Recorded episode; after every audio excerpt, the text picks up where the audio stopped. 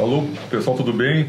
Eu sou o Chico Isidro, estamos aqui no podcast 2 do Cena Rock e do Correio do Povo.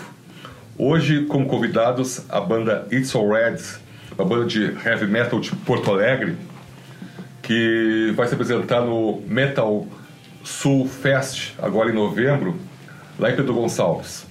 Eu tô aqui com a galera do It's All Red, o Tom Zinski, vocalista, o Gustavo Razia, ou Razia? Razia. Razia, o baixista, Juliano Ângelo e Rafael Siqueira são os guitarristas, e o Renato Siqueira, o batera. Pessoal, tudo bem com vocês? Uma boa noite, ou um bom dia, ou uma boa tarde, depende do horário que você estiver escutando o nosso podcast. Boa noite. Boa noite, pessoal. Boa noite. Boa noite, porque estamos na noite agora. Vamos combinar todo mundo responder a mesma coisa. Dia, noite, tarde. É isso aí. Então tá, vou começar aqui, pessoal, perguntando primeiro. Quando surgiu a banda e por que It's All Red? Ah, a banda surgiu em 2006, na verdade, mas a gente considera como 2007 o lançamento dela. Só identifica aí, pra... É, eu sou o Rafael Siqueira. beleza? Ah, então, nós surgimos em 2007, na verdade, a gente considera o surgimento dela em 2007, que foi quando lançamos nosso primeiro disco, que é o Vicious Words from the Heart. E por que It's All Red? Ah, It's All Red é porque se tu for interpretar qualquer sentimento intenso, ah, extremo, ele é sempre representado pela cor vermelha. O coração, né? É, O se tu amor, pegar raiva. amor, ódio, raiva, independente dos sentimentos, sempre que ele é extremo, ele acaba sendo representado pela cor vermelha.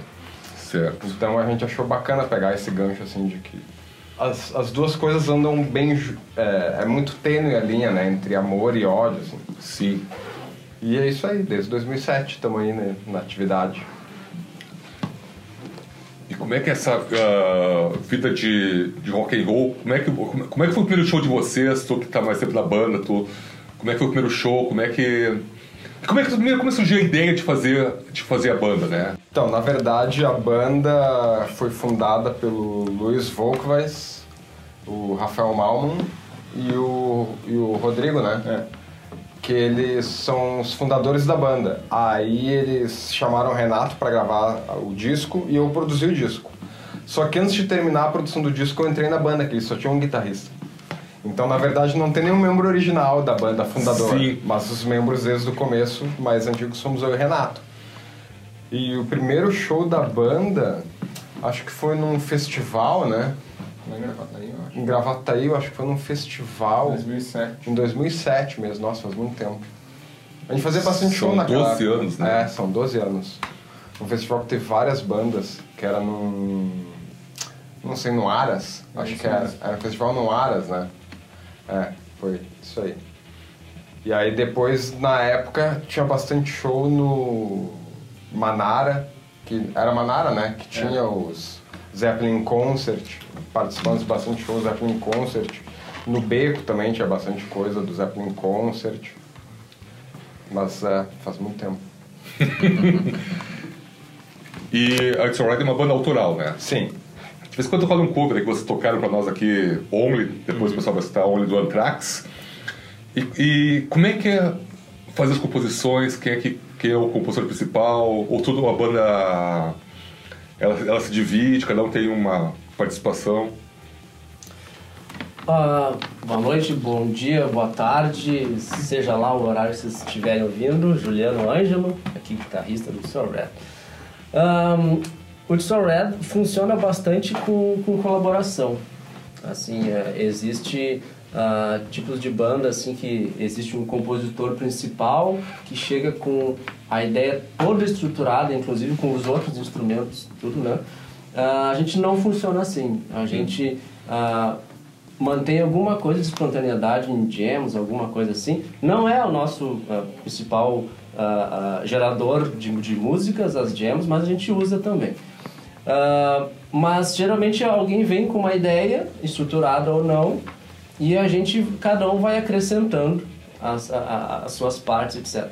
Mas tem músicas, tem música do Lead by the por exemplo, que a ideia de um, de um lick, de um solo, de um refrão, foi o Renato, o baterista, que deu. Ah, faz assim, assim, assado. Por lá, fiz e fiz. Ah, eu gosto muito de compor. Eu sou... ah, ah, desde cedo eu tive bandas autorais. Conheço os guris há muito, muito, muito, muito tempo. Não vou dizer a idade. E a gente já tocou, já fez jam, já fez cover um tempo atrás. Aí depois, em 2013, a gente se Quase 20 anos, né? não é pra falar, ah, E aí a gente se encontrou depois de muito em 2013, mais ou menos. E aí fui convidado pra entrar na banda. Na época eu tava sem banda, e aí eu aceitei. Mas eu gosto muito de compor. Já componho no violão, na guitarra, já fui baixista também. Aliás, da banda tem vários baixistas, tem uma curiosidade. tem mais também, um! mais um. Tem mais um baixista agora! Olha, eu já toquei baixo, o Rafael já tocou baixo, o Gustavo é baixista e o Tom tá tocando baixo agora. Então tem, não é por falta de baixo, de grave, de clave, de fá, que isso aqui não vai pra frente. Ah, mas eu gosto muito da, da, da, da função de compor. Então eu, eu trago ah, bastante ideia, né? mas basicamente a estrutura, uma ideia geral da linha da guitarra, eventualmente um solo, um refrão, alguma coisa. E eu apresento pra, pra galera e cada um vai, vai contribuindo com, com as suas ideias. Assim. Mas eu, eu gosto bastante dessa função. A, a parte da temática de letras também, o Tom, isso. o Tom praticamente assina quase tudo. Algumas coisas, alguns conceitos, né, vêm de outras pessoas também. Agora me aventurei, já mandei umas duas ideias pro Tom também. Vou passar um bastão para o Tom Zinski e quero que o Tom Zinski fale o sobrenome dele, por favor. Então, boa noite, pessoal. Bom dia, boa tarde. É, meu nome é Tom Zinski. Não vou falar meu sobrenome. Tá, obrigado. Tom. Vou fazer a galera O, o tentar... Zinski é um diminutivo? O Zinski é um diminutivo. O Tom também, né? É, é. Tu vai me obrigar a falar. Vai ter que né? falar, é, é- é polonês? Polonês. Então né? tu, toca aí, Não, ficha. Meu nome é Tomás Pchitinski. Tá bom. Todo mundo já sabe o nome de verdade. Só é- isso escreve, tudo isso escreve com umas 16 letras, mais ou É, menos. é aquela- aquela- sabe aquela coisa. Vocês todas as consoantes. consoantes. consoantes. É. É, sabe aquela o cara vai ao- o cara foi no oculista, né? Oculista. Fazer o exame de visão. É o sobrenome dele. Isso, é, é aquele quadro, exatamente. Tu conhece a pessoa? Ó, não, tu, tu consegue ler o que tá escrito? Não, só não consigo ler como eu conheço essa Conhece. pessoa. Meu amigo. Boa. tá, desculpa, vamos Agora que você sabe o meu nome, né? Então, enfim, eu, eu sou o cara que acaba escreve- escrevendo as letras da banda. Eu entrei pra banda, pra banda em 2014, eh, por uma indicação do Eduardo Martinez, do Hangar, da Panic, e do Yuri Sanson também, que era do Ibra, e agora tá no Eternity's End. E quando eu entrei na banda, a gente tinha, né, a banda, né, quando eu falo nós, eu falo na banda, a banda já tinha um álbum em construção com a formação anterior. Essa formação anterior, ela não chegou a de fato lançar esse álbum, né? Não chegou nem a construir, digamos assim, as 12, 13 músicas do álbum. Então a gente herdou ali umas 5 ou 6 músicas, Era né? o segundo disco, só pra me situar. Era o terceiro. O terceiro. É, é. Seria o terceiro disco, né? Tinha um nome até, era Motion, Era né, Motion. o nome, né? E aí a gente, a gente acabou ah, optando, né, com a formação nova, eu, Juliano, na época tinha o Gabriel Siqueira também, que é mais um irmão dos guris, eram três irmãos a banda. A gente optou, não, vamos, vamos começar do zero, vamos fazer um disco novo, mas vamos aproveitar essas músicas, essas ideias que já estão aí. Já tinham demos, já tinham letras também, né? Então eu fiz esse meu primeiro trabalho de revisar, de refazer, de colocar a minha cara nas letras que a gente já tinha e depois de fazer letras novas que acabaram virando o álbum Lead by the Blind, que é o nosso último álbum. Depois, agora, o nosso último single inédito, Boneless, eu acabei escrevendo toda a letra. Né? Mas a, a banda também trabalha com essa colaboração. Às vezes a ideia não é minha, ah, mas eu acabo escrevendo por cantar, né? Eu sempre Sim. penso assim, eu acho que não é o vocalista que precisa escrever a letra, mas ele tem que dar aquela pincelada final, porque no fim das contas Tem que sentir a vontade que tá cantando. ele né? é o intérprete, né? Essa é questão. Isso. A gente sempre foi muito democrático.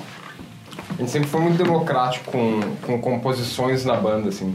Nunca teve algo, ah, nunca foi intran- intransigência de ninguém, nunca rolou tipo, não, a letra tem que ser minha, o solo tem que ser meu, a música é minha. A gente sempre tentou trabalhar de uma maneira colaborativa, em que todo mundo se sinta confortável com o que tá tocando e cantando, entendeu? Certo. Porque senão eu sou honesto, né? Claro. Senão fica muito esquisito, não conseguimos trabalhar assim. Beleza. E, e como é que tu prepara o, o vocal? Como é que tu te prepara fazer esse, esse vocal? Como é que é essa, essa, essa coisa de ficar na frente com o microfone? É, eu, eu não venho de uma família de músicos, né? Ninguém cantava na minha família. Eu, infelizmente, não tive aula de música nas escolas, que eu acho que todo mundo deveria ter. E eu acabei fazendo aulas de violão, até com o Daniel Ehlers, que foi um cara de uma banda chamada X Project, que foi a minha primeira inspiração, assim, de banda. Tinha o Andrew Garcia, tinha o Rafa Dias também, né?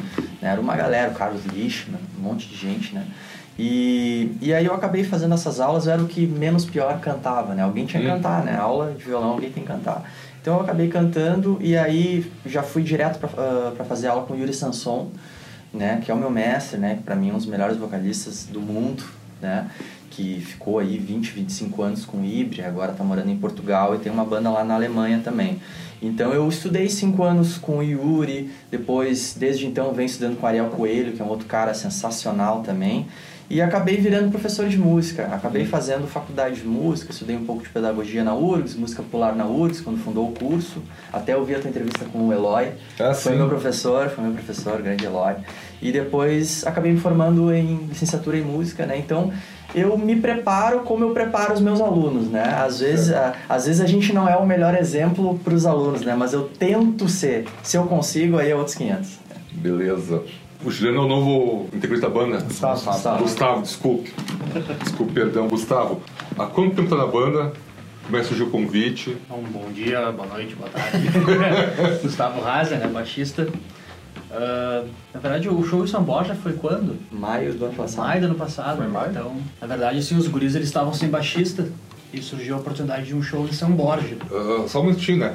Tem um monte de É. baixista e estava sem baixista. Pra ver, né? pra ter uma ideia, né? A gente fez um show sem baixista. É, teve ainda um show sem baixista, mas enfim. Aí em São Borja eles me fizeram um convite pra ir como convidado, né? Sem compromisso, assim.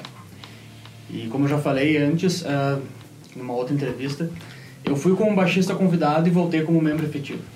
Porque eu já conheci os guris né, na antiga banda que eu tocava.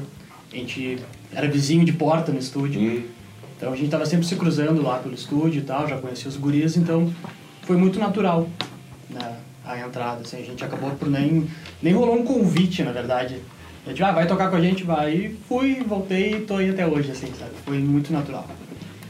E é sensacional, né? Dá pra ver que meu emprego tá sempre a perigo.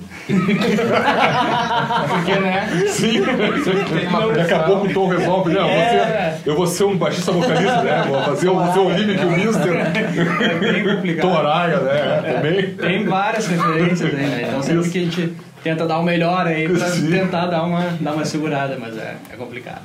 Legal. Ah, eu quero saber de cada um agora.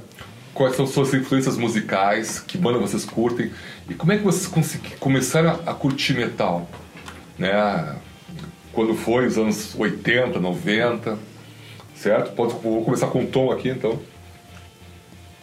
Influências, então, eh, acho que vocalistas, né? Poderia dizer o Mike Patton é uma grande influência do Fade No More, Isso, né, que é um cara extremamente versátil, né? Ele canta death metal e canta ópera no mesmo show, assim, né? Eh, também, sei lá, vários caras do Chuck Schuldiner, também a... Do, do, do Def. do Def, né? A Angela Gossel também, do Arch Enemy. É, tem muita gente, o Warren Dane, do Nevermore, né? O próprio James Hetfield. Phil Anselmo também, principalmente o trabalho que ele faz com o Down, que eu acho bem legal também. Então são, são várias influências, né? Como músico também diria o Trent Reznor, do Nine Inch Nails, assim, que é um cara que toca tudo, compõe tudo, ele tem muita é- é- essa questão de conceito, né? E no palco, o Nine Inch Nails sempre foi uma banda meio, meio destrutiva, assim, ninguém nunca fica parado, né? Tanto que eles quebraram um milhão de dólares em instrumento, né?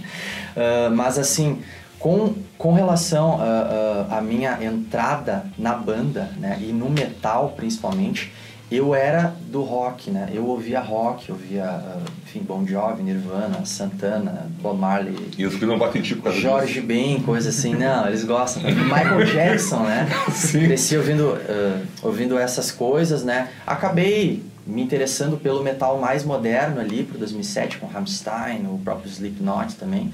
E só que a minha intenção não era ser vocalista de metal, eu era um vocalista de rock e eu acabei lá pelo Forme Sua Banda, a época do Forme Sua Banda, eu acabei entrando numa banda que era Platinos que tocava metal, né? Então eles disseram, pra mim, ah, tu tem que cantar Enter Sandman. Eu, Enter o quê?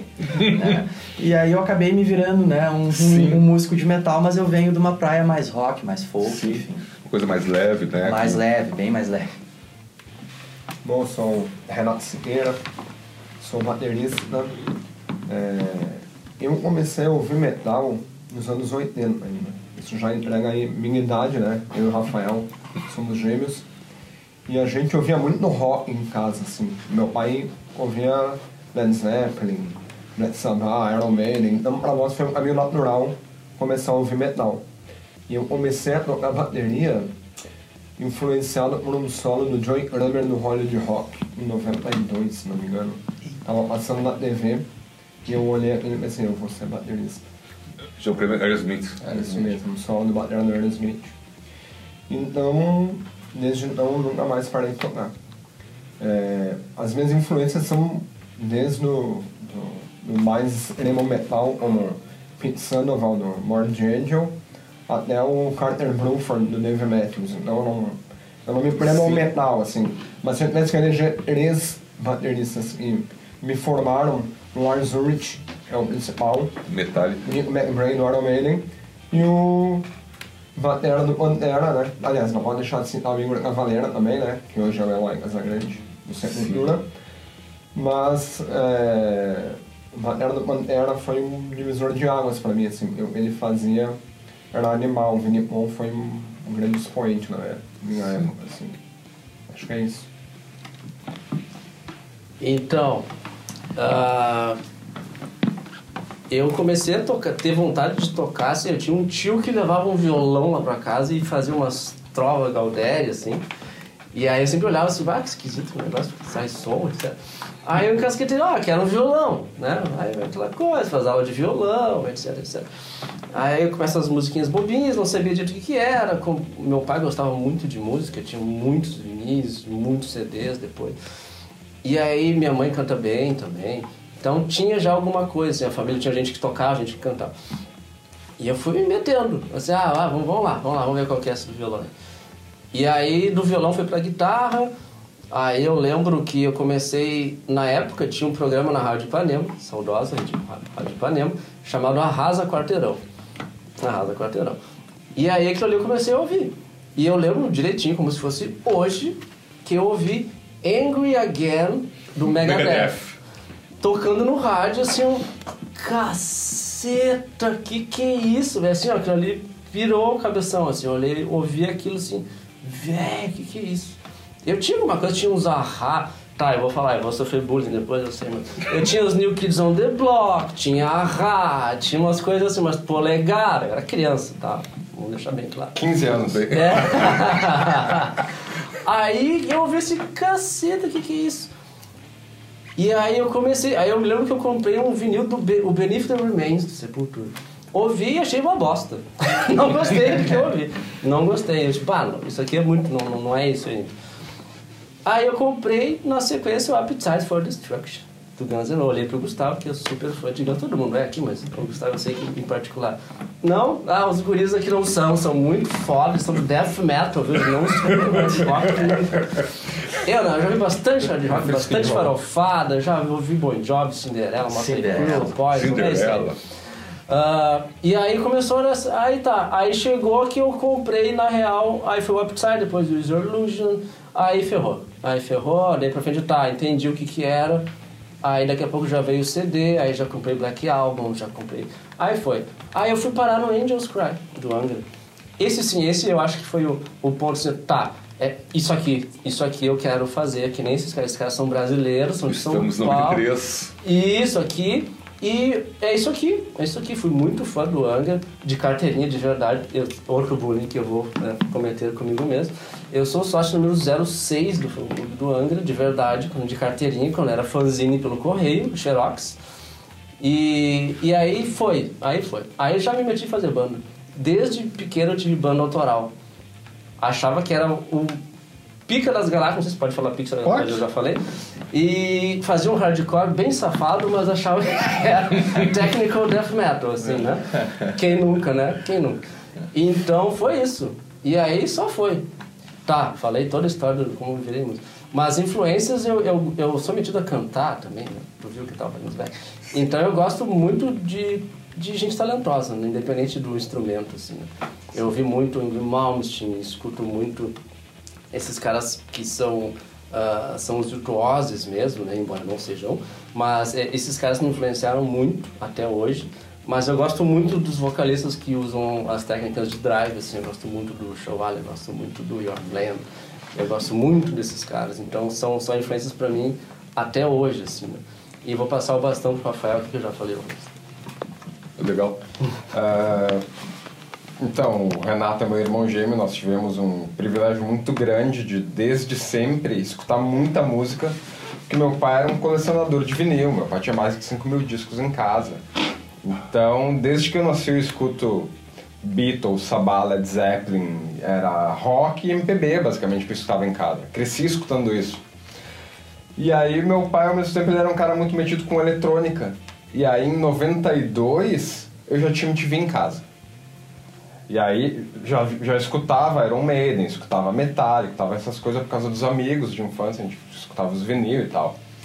E aí em 92, com o advento da MTV, eu tinha MTV em casa e quase ninguém tinha no bairro. E aí uma coisa que me marcou muito no lance de, nossa, eu vou ser músico, foi que meus amigos, que a gente jogava bola, amigo de, sei lá, 20 metros de distância, estavam na MTV dando entrevista que tinham gravado um, um disco, que era o pessoal da Panic. Hum, Que eram meus amigos de infância, desde quando eu era muito criança. eu não sabia que isso... O Paulo, da- o Guga, que tocaram, tocaram na Panic, são meus amigos de infância, a gente se criou junto. Então eu disse, caralho, meus amigos estão dando entrevista pra TV, são músico, que é foda isso. Ao mesmo tempo teve o pessoal do Rebellion, que era o Blessed na época, né, Vamos Pros Náuseas. Ah, eu fui criado num bairro onde muita gente é músico, Qual bairro? Jardim Ipu. Hum, Então tem muito. eu- Meus amigos de infância todos acabaram sendo músicos. Até hoje todos são músicos. Então, não só as bandas que me influenciaram de fora, mas ver os amigos aí. Todo o lance de descobrir guitarra, o que, que esse pedal faz. Entendeu? Isso foi uma grande descoberta para todos nós, assim, que nos im- impulsionou muito a querer ser músico. E quando te vê, tu começa a conhecer um monte de banda que tu não conhecia, que o que nós tínhamos de recurso era Megaforce e Madhouse. Sim. Que tu ia lá e comprava fita cassete porque o CD era muito caro na época. Então eu tenho até hoje várias fitas cassetes que eu comprei na, na, na Madhouse, na Megaforce, sabe? E de influências, cara, eu acho que me influencia muito como músico, maneira de compor e de tocar e de arranjo, de criar muitas camadas. Uh, Brian May, Queen. É uma, Queen é uma referência absurda pra mim. Uh, Beatles, aí pegando mais metal, Pantera também, que foi, foi realmente um divisor de, de águas quando escutei o, O Mouse of War ou o Vulgar o Mouth Display? of War, o Vulgar Display of Power, eu escutei e disse, caralho, os caras são muito agressivos. Porque já tinha Slayer, já tinha bastante bandas pesadas que eu conhecia. Sim. Mas é que eles eram muito pesado e agressivo e a gravação era muito boa, era muito limpo. Ah, eu não me lembro de ter escutado até então algo tão limpo e pesado ao mesmo tempo. Que tudo, tu escutasse tudo muito bem, assim. Então aquele disco foi um divisor de águas, assim, pra mim. E aí, Metallica, Iron Maiden, todos os clássicos, né? E, e também, ah, se tu pegar todos nós da banda, uma característica que a, a banda sempre teve antes dos guris estarem na banda, do Gustavo, do Tom e do Juliano. Ah, nós sempre escutamos de tudo. Nós nunca nos privamos de escutar nada. A gente sempre gostou de música em geral, assim. E isso é uma, uma característica que nós na banda sempre tivemos de nós nunca vamos nos podar como compositores. Tanto que nós gravamos um acústico, que tem piano, que tem um monte de coisa. Porque nós achamos que música boa é música boa e ponto, independente de ser metal ou não. E aí, por isso que o Juliano brinca de fazer bullying, mas cara, Michael Jackson é referência pra mim também. entendeu? E assim, uma coisa, engra- uma coisa engraçada é que os músicos não têm preconceito com os estilos, né? Já o, já o, o público geral, o fã, É, é, isso é Tem, muito engraçado. Ah, não, só- eu Só público. Isso é muito É, engraçado. é, eu, que só escuto, eu só escuto metal, eu só escuto pop. E já o músico, o músico, ele. O cara acha que o Rob Halford escuta metal o dia inteiro, né? É, isso. Isso é, isso é muito engraçado, que o cara acha que o, metal, que o cara que toca metal tem que escutar metal o dia inteiro. Quando muitas vezes é o que o cara menos escuta até. É muito comum isso. Só o metaleiro que acha que o, metal, o metaleiro só escuta metal. Não existe isso. Vou passar pro Gustavo aqui. Bom, O né? Gustavo tem uma semelhança com alguém do. Cara, o cara, o, o Andreas. O Andreas Kisser. O Andrés, que isso. Não, tem, tem Por uma. causa da barba. Ah, mas, é, mas tá usando a mesma barba, mesmo cabelo. É, cara. Beleza, É. Eu acho ruim. Até a tatuagem aqui. Quem né? te entrevistou da última vez? Não, não, André, esse era do Sepultura, guitarrista do Sepultura. Não, que lembra, tem uma, sei lá, uma semelhança assim. Depois tu põe no Google, é que você põe. Vamos botar, fazer um comparativo ali. É. Ah, bom, né? Como todo mundo aqui falou, né? Michael Jackson. Vou entregar como é que eu conheci o metal e o rock, inclusive. Thriller, tu ouviu Thriller muito. Ouvi muito. Desde Ed Van Halen, né, cara? Desde pequeno, assim, sempre escutei Michael Jackson, sempre fui muito fã. E na época que dava o filme, assim, na, no SBT, eu gravei num VHS o Moonwalker. E eu, piá, era ritual, de tarde botava o Moonwalker pra tocar lá e ficava vendo a tarde inteira. E era VHS, não tinha identificação nenhuma, e numa dessas eu peguei sem querer uma fita do meu irmão, que tinha ah, vários clipes do Metallica. E naquelas de botar a fita, dar play e me atirar no sofá, fiquei com preguiça de trocar e fiquei assistindo. E foi aí que eu conheci. E ah, desde então, fui atrás das outras fitas que ele tinha, daí eu conheci Metallica, Guns, Pantera. Só descobri isso nas fitas, não descobri, mas sabe como é que é? Sem identificação, de repente. Eu não sabia mais o que que era o que, tava tudo misturado. Até eu achar minha fita de volta, eu vi muita coisa. né? aí, aí ficou aí, né? Ah, mas eu achei ela. Ah, e aí quando a questão de tocar, o irmão sempre foi muito do metal. E aquela coisa do irmão mais velho, reunir os amigos, tocar um violão, tocar uma guitarra na sala, e o irmão mais novo pentelhando na volta, né? Esse era eu. E ficava ali, queria aprender, queria aprender, queria aprender. Daí que um dia eu comecei a tentar tocar violão. Mas não sei, não era aquilo assim que eu queria tocar. Até que eu tava vendo uma fita do Guns, né? Como o João falou, você é bem fã também. E tem uma parte que o Duff ele chega na frente do palco e faz cinco notas e eu pensei, tá, é isso que eu quero. É esse som. E aí eu comecei a tocar baixo a partir daí. Então, realmente, minha, minhas influências baixísticas, quando eu comecei a tocar, foi o Duff e o Gene Simmons. Depois o meu irmão apresentou o Cliff, o Jason.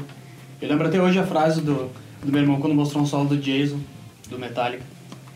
E o Jason não era bem certo das ideias na época, né? Tem um solo em questão que ele tá lá tocando e nada começa a dar umas cabeçadas no baixo. E meu irmão falou assim, ah, tem que ser que nem esse cara, tem que ser louco e tocar bem. Então eu tenho isso pra mim até hoje. Então se for, se for ver performance de palco, assim, a gente dá mais aloprado. E, mas influência, assim, ah, de tocar, depois de estudar, não tem aqui, todo mundo sabe que pra mim é o Felipe Andreotti. Foi quando realmente eu pensei, tá, ó, dá pra tocar diferente. Larguei a palheta, comecei a estudar com os dedos, e até hoje é minha principal referência, assim, tanto de, de timbre, de tocar, e acho que é isso aí. Legal. Agora eu quero saber se a banda consegue viver só da música ou você tem trabalhos paralelos, como é que é isso? Né? Alguém quer falar? Todo mundo fala? Fala, Fala, fala, fala, fala, explica como é que é a situação do músico de metal no Brasil, no Rio Grande do Sul, como é que é isso? A gente sabe que são, são raríssimos exemplos aí, né, de, de bandas gaúchas que, que vivem exclusivamente da banda, né? Porque na verdade a música ela é uma área extremamente abrangente, né? Inclusive para mim que me formei em música, nem na faculdade a gente aprende exatamente o que, que a gente vai sair dali fazer, né? Então, o músico, para ter uma banda, ele primeiro precisa ter um emprego. Isso é uma frase até que um colega meu de faculdade dizia, né? Quer ser músico, tem um emprego. Quer ter uma banda, tem, tem um emprego antes, né? Uh, eu, particularmente, eu trabalho só com música, porque eu dou aula de música, né? E, e tô aqui sempre com o It's Alright, com o estúdio. Nós somos todos sócios do estúdio RR44, que é um complexo artístico, não só um estúdio. Né? Então a gente ainda tem essa outra fonte de renda para a banda, o que talvez seja um pouco diferente das outras bandas do nosso estado, mas todo mundo tem que fazer alguma coisa ali das 9 às 6. É, é, além de ser músico há 26 anos, eu sou advogado. Então, meu horário é comercial e às vezes até final de semana eu atuo como advogado. Infelizmente, é, a música não nos, não nos dá o privilégio de viver só dela, né? Como, como falou, a gente ainda tem uma estrutura que nós montamos e que nos dá uma, uma forma de sustento e de até mesmo investimento na banda. Porque só a música é muito difícil conseguir sobreviver. E complementando o que os guris falaram agora, ainda tem mais um, um complicador aqui. Todo o mercado da música se transformou. A gente pegou uma transformação radical de tudo que a gente conhece. Sumiu o físico, né? Sumiu o físico. Os, os modelos de negócio eh, por trás da indústria toda da música mudaram. Eu falo isso com uma certa propriedade, porque a gente toca há muito tempo, a gente está produzindo material há muito tempo, não só no Itsoré, todo mundo já teve experiências anteriores. E eu tive, eu sou, de novo, né, eu também não sou só músico. Eu, Qual sua outra profissão? é, eu sou analista de sistemas do Banrisul há 17 anos. E sim, eu sou velho. Ah, e- mas isso me deu a chance de ter a ideia e os guris toparam de a gente fazer o estúdio. Além do estúdio, eu tenho uma gravadora. Então eu sei exatamente as dificuldades, o que, que se passa e o que, que é preciso ter de, de, de recurso, de investimento para produzir material. Com qualidade, claro, né? E não é que não exista público e dinheiro no Brasil que consuma arte, cultura, só que não está no a sua grande parte não está no tipo de som que a gente faz. Existe um, um mercado mainstream de música no Brasil? Claro que existe. Milionário. Um milionário, óbvio que existe. Mas não é onde a gente está, né? Não é onde a gente está. Não é o que se consome popularmente, não é onde tem escala. A gente está num nicho muito específico. Dentro do rock, mais específico, dentro do metal. Então, a, o, a, o período também já não é tão propício, não vamos nem entrar em detalhes, mas né, está num período difícil, complicado.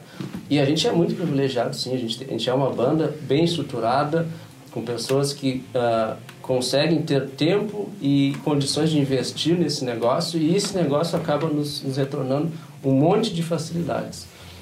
A gente recebe convites, a gente tem um negócio, a gente consegue trabalhar com pessoas profissionais. Isso é, é muito privilégio, não é todo mundo que tem isso. A gente é bem grato até por tudo isso que a gente conseguiu fazer. Então é muito difícil. Então é aquela sensação eterna de remar contra a maré. Mas é mais gostoso também. Quando a gente consegue realizar as coisas, a gente faz Com prazer. com prazer, com coração.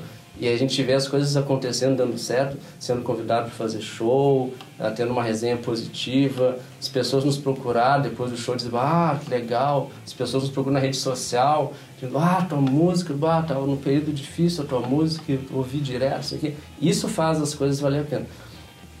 But, ah, isso não é suficiente, né? Sim. Isso não é o suficiente. Para manter uma banda profissional se manter é muito difícil. A gente tem pouquíssimos, estrutura, né? pouquíssimos exemplos. É, pouquíssimos. E, e aí acaba acontecendo, acaba acontecendo assim, fecha aquele circuito de desastre. Assim. Aí não se tem dinheiro, as pessoas não vão no show, não compram coisa da banda, a banda não se remunera e não, não faz a roda girar. Então tem que estar sempre pensando em alternativas. Aqui, que nem o Tom falou, aqui é um complexo artístico, a gente não faz eventos só, exclusivamente da música. A gente já está abrindo para outras coisas também. Vai ter agora a exposição de fotos com arte plástica, com artes plásticas, com música também, mas não é exclusividade disso. Não é só metal, né? Não é só metal também. A gente já gravou aqui desde música autoral árabe, já gravou até o nu- Fagundes.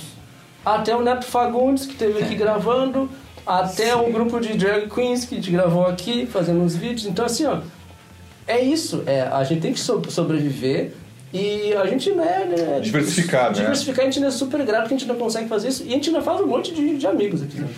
Legal. É, ah, sempre digo que o, o metal daria dinheiro se fosse pra sustentar uma pessoa só, né? O problema é quando tem que dividir entre cinco, aí realmente não tem como, né? Tu imagina se nós tem oito. É, claro. Eu preciso interromper porque eu preciso citar a frase do Kiko Prato, meu grande amigo, que falava que é, é, é uma máxima assim que é muito perfeita. Assim, ó, Quanto mais distorção, menos dinheiro. É, isso É, é um clássico, é um clássico. Quanto mais distorção do dinheiro.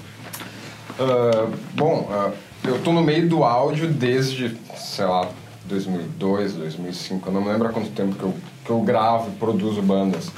Mas nós somos um- estamos em uma parcela muito pequena de bandas, principalmente de metal, no Brasil, em que nós temos o privilégio de ter toda uma estrutura em que ela se autossustenta. Nós não precisamos ficar metendo dinheiro, a gente consegue ter uma estrutura que gera um, um, um, um retorno financeiro em que a gente acaba investindo mais em equipamento, em assessoria de imprensa, em foto, em vídeo. Isso é muito difícil. Equipamento, viagens. É, viagem, sabe? É muito difícil. Nós temos a nossa estrutura toda para tocar, de que a gente pode pegar um, uma van com reboque, botar tudo e fazer o show e só me dar tomada.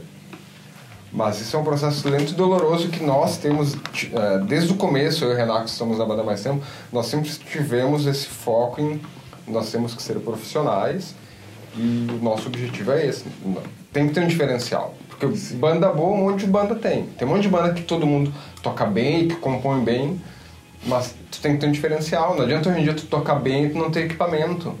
Quando uma, eu eh, sempre bato na tecla de tu ter uma estrutura boa, porque se uma banda vai assistir o teu show e o som é ruim, a infraestrutura do lugar é ruim, é, a, o público não vai dizer assim, puxa, que banda boa, pena que o áudio não tá legal. A, o público vai ouvir e vai dizer, bah, que bosta, não dá pra entender Sim. nada que os caras tocam.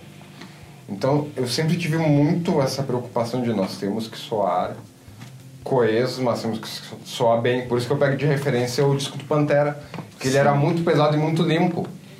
Entendeu? Mas é é um privilégio ter a estrutura que nós temos, poder tocar, e, mas viver de metal. Não tem como. Não tem como. Mas no Brasil, né, que... É, no, o Brasil não nos, não nos permite, né? Até é, é cultural, né? Não Sim. é o som que vem... Eu sempre escutei, né? Eu sempre ouvi falar que o metal é uma música maldita, né? Uhum. É porque, tu, porque eu gosto, né? Porque... É. Mas, Mas, até é... te digo que não é nem só privilégio do Brasil. Tem muitas bandas de fora, não só de metal, mas de rock também, Sim. em que os músicos têm outro trabalho. Sim. O David Vincent do Morbid Angel nos disse isso, que ele era o cara que era baixista vocalista do Morbid Angel, ele diz, ó, eu tenho um, um, como é que é, um regular de obra, porque senão ele não sustenta, o Morbid Angel não paga as contas dele, não pagava, né? Sim. Aí tu pensa, porra, se o David Vincent tem que trabalhar...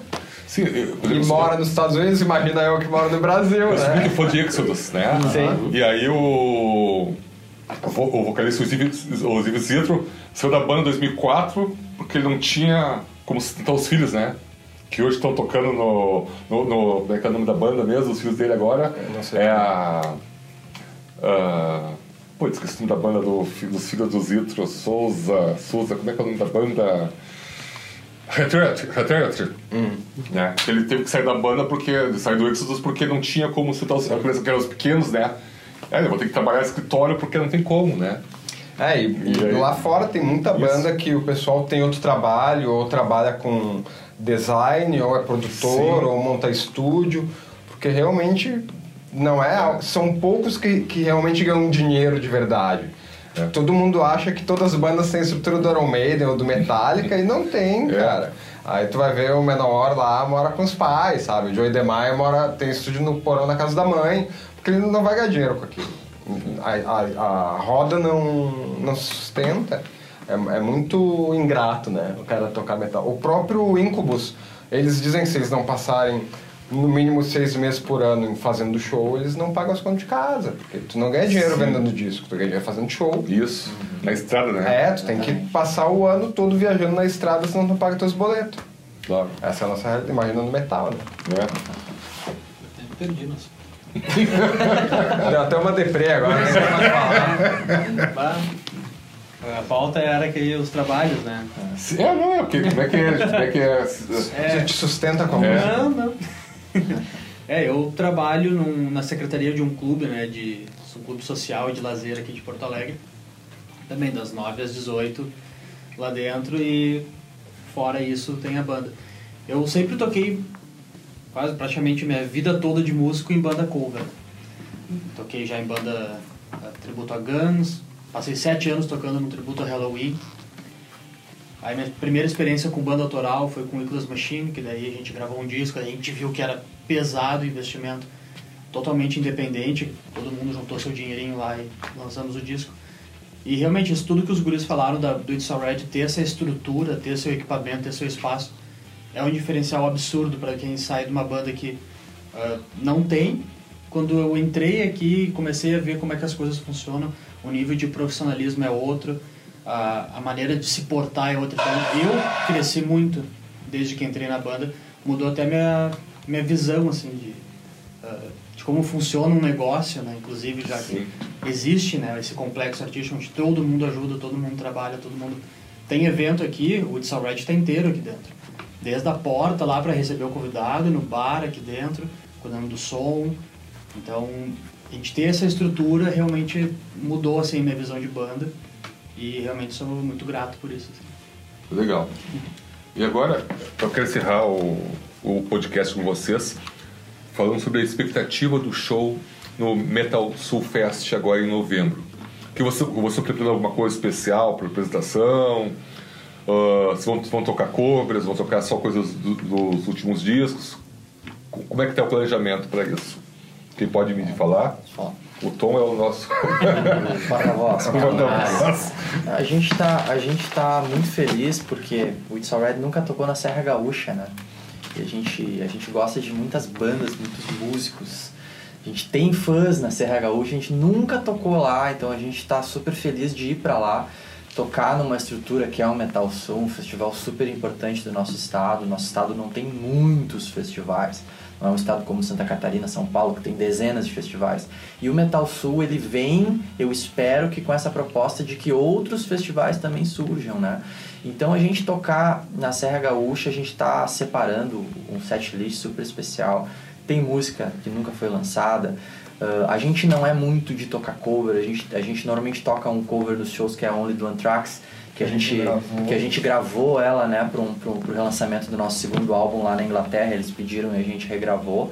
Mas a gente tem lá um, um coverzinho na manga, já que a gente vai tocar na Argentina no dia 17 de novembro, a gente tem um, uma versão do It's Alright para uma música de uma banda brasileira que eu acho que o pessoal vai gostar bastante. A gente também vai estrear uh, uma espécie de uniforme da banda, né? A nossa cara caracterização, de certa forma, vai ser diferente. A gente vai estar estreando esse visual. A gente é uma banda que a gente sempre se preocupa com o jeito que a gente vai se apresentar para o público, né? Não adianta só cada um botar uma camisa do Metallica e ir lá tocar. Não, nós somos o It's Already, a gente tem uma estratégia diferente, né?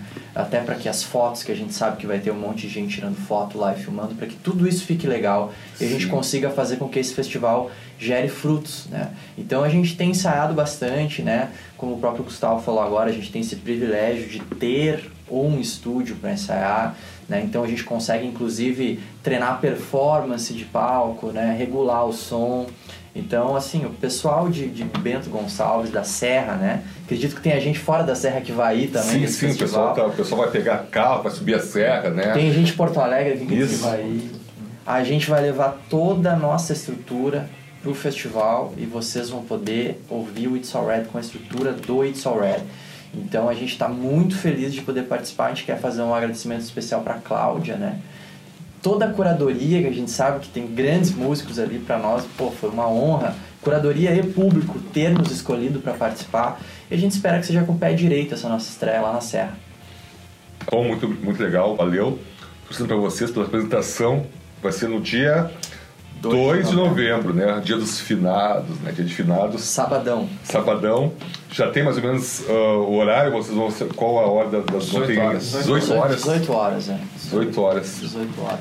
Então é isso aí, pessoal. A gente conversou aqui com o pessoal da It's All Reds. Né? Muito legal esse papo.